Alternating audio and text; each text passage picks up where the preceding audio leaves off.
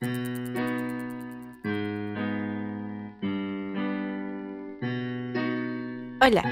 bienvenidos a un nuevo episodio de La Chofitóloga. Menos mal que dije que iba a estar más activa durante mis vacaciones.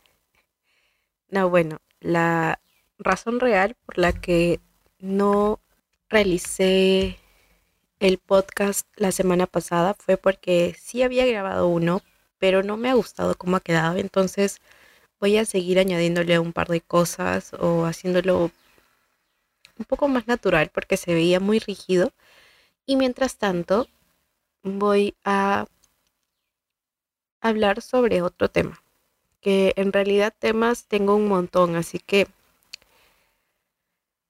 vayamos con un nuevo tema. El tema que se me había ocurrido para después del podcast que grabé era sobre plantas urbanas en Lima Gracias, perrito. Y definitivamente no pienso hablar de las plantas que requieren de necesidades que el suelo limeño no tiene, sino las plantas que se han logrado adaptar bien, que ya estaban aquí probablemente antes de que las municipalidades decidan colocarlos. Y bueno, pues solamente con plantas pequeñas porque voy a hacer otro podcast sobre árboles urbanos, árboles que se encuentran en todo Lima. Empecemos por las plantas que están en la Costa Verde.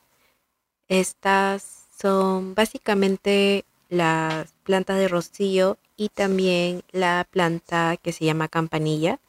Ambas son de tipo rastreras y empezando con la planta que comúnmente se le llama rocío, eh, se llama en realidad Aptenia cordifolia y proviene del griego que significa no tiene alas. Es una suculenta y originaria de Sudáfrica. Son las que comúnmente llaman las cubresuelos y por eso que están en la parte de los acantilados de la Costa Verde. Tienen hojas carnositas en forma de corazón y de unas flores rosas o púrpuras que son bastante pequeñitas, pero como todo el suelo es verde por las hojitas, se notan bastante rápido. Estas plantas se suelen colocar en macetas, en muros verdes y esto es debido a que necesitan una exposición al sol por todo el día y, aguantan bastante la radiación y, y aguantan bien las sequías también. El punto a favor que tienen es que resisten también la salinidad que hay cerca a los suelos como los acantilados que tenemos.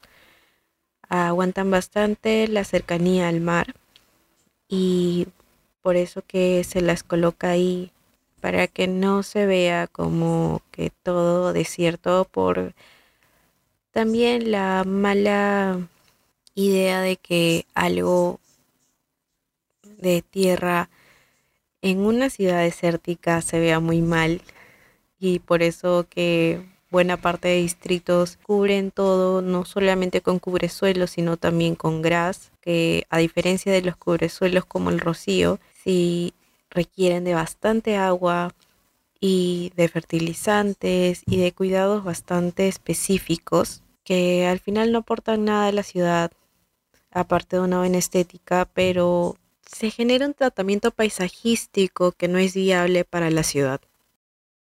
Esta planta de rocío se propaga fácilmente como cualquier otro tipo de suculenta por esquejes o por semillas. La forma de reproducirla por semillas es mucho más complicada, pero si ya uno tiene cierta, cierto conocimiento previo, entonces sí podrían, sí se podría uno lanzar a intentar esta esta técnica de reproducción. Ahora, la planta campanilla tiene características similares. Es una planta perenne, es una planta perenne y que resiste bien la sequía. Sin embargo, esta parece no ser una suculenta, sino son plantas herbáceas que tienen tallos rastreros, hojas pequeñas y flores de color azul a lila, bastante pequeñas pero en abundancia a comparación de las planta rocío que tiene sus flores bastante pequeñas y no tan abundantes como las campanillas. Su nombre real es Campanula portenscagliana, no, Campanula portensclagiana, clagiana, Campanula, Campanula portenslayana. Y estas prefieren una zona de semisombra, pero también resisten bastante bien el sol directo por todo el día y resisten heladas, lo cual no es muy necesario para aquí, para Lima, pero de repente para otras ciudades sí puede ser relevante.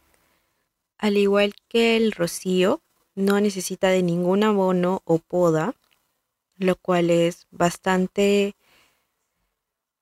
beneficioso por el poco mantenimiento, casi nulo mantenimiento que se le debe dar, solamente un control que debe haber para que no invada las veredas ni escaleras en el caso de la Costa Verde, pero sí pueden, sí son propensas a plagas como caracoles, insectos y hongos. Y también se propagan por divisiones o por semillas en diferentes épocas del año. Luego está la planta de lantana, el cual tiene un nombre bastante peculiar, pero son esos arbustos con flores bastante pequeñitas, pequeñitas que vienen como en ramilletes de colores, a veces son rojos, amarillos y naranjas, a veces los ramilletes tienen fucsias, amarillos y rosados y por, por ahí van variando los colores, pero siempre son ramilletes, eh, las flores vienen como en ramilletes y bastante pequeñitas. Y bueno, la lantana es un arbusto de hoja perenne perteneciente a la familia de las Verbenaceae y son originarias de las zonas cálidas de América y ofrecen las floraciones, grandes floraciones durante todo el verano. Esta planta también es fácil de mantener y no exige y es de bajo mantenimiento lo cual es bastante beneficioso o útil para una zona desértica como la que es Lima. Y bueno, pues los tonos tienden a cambiar según pasan los días y las flores aparecen durante primavera y duran hasta otoño. Las hojas de estos arbustos son verdes, claras y oscuras y luego de la floración aparecen unas bayas de color negro que son comestibles cuando están maduras y de donde se pueden obtener las semillas que son bastante difíciles de germinar.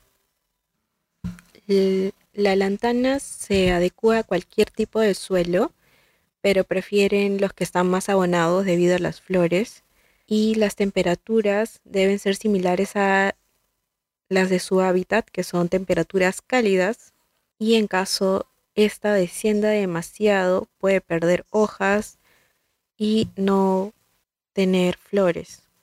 Este arbusto necesita un sol pleno o sol parcial, o sea que puede estar a sol o a semisombra, y el riego tiene que ser moderado. La poda nos indican que se hace en otoño y la multiplicación se hace por semillas y por esquejes. Sus plagas más comunes son las moscas blancas, las cuales están en el envés de las hojas, en la parte de atrás de las hojas y se le puede tratar con jabón potásico o también con aceite de neem.